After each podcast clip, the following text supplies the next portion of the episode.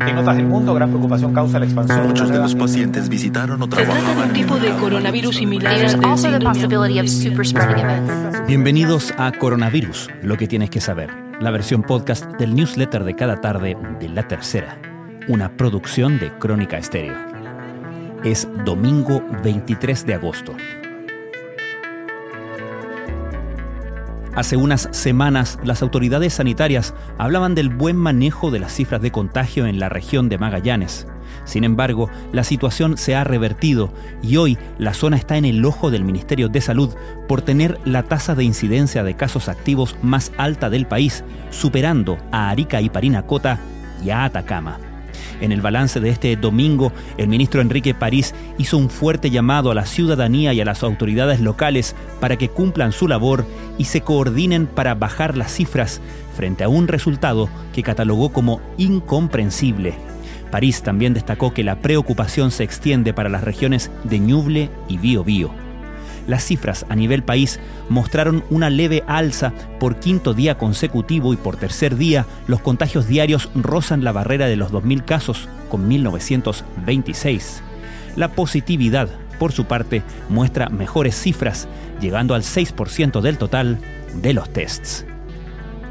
Estas son algunas de las informaciones que destacamos en la cobertura de la crisis del coronavirus en la tercera. En el reporte diario de este domingo, el ministro Enrique París informó de un nuevo récord en cuanto a la cantidad de exámenes PCR realizados durante un día, llegando a los 31.981. De todas formas, los nuevos contagios permanecen levemente por debajo de los 2.000 casos. Según informa la autoridad sanitaria, las regiones de Ñuble, Araucanía, Biobío y Magallanes, las que más preocupan por sus recientes alzas en los contagios diarios. De hecho, las dos últimas tuvieron el registro más alto de casos diarios en lo que va de pandemia. Lentamente vamos conociendo más detalles de la vacuna desarrollada por Rusia.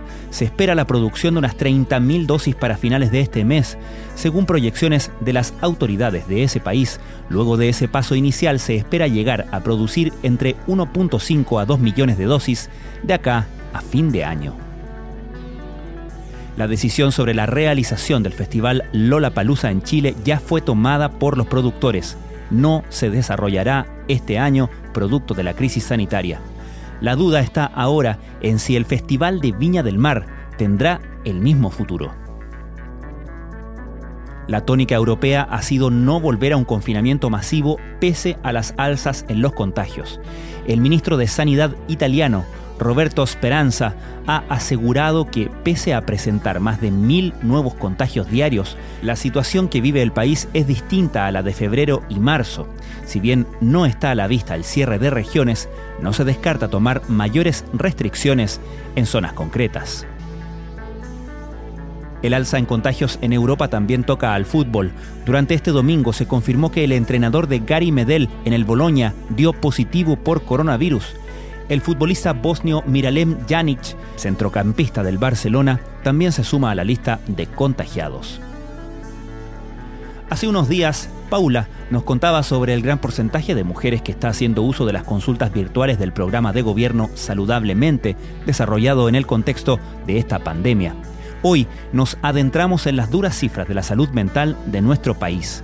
Los especialistas afirman que tenemos una brecha de cobertura de alrededor de un 80% en la atención primaria respecto a este tema. Esto fue Coronavirus, lo que tienes que saber, la versión podcast del newsletter de cada tarde de La Tercera. La redacción es de Valentina Danker.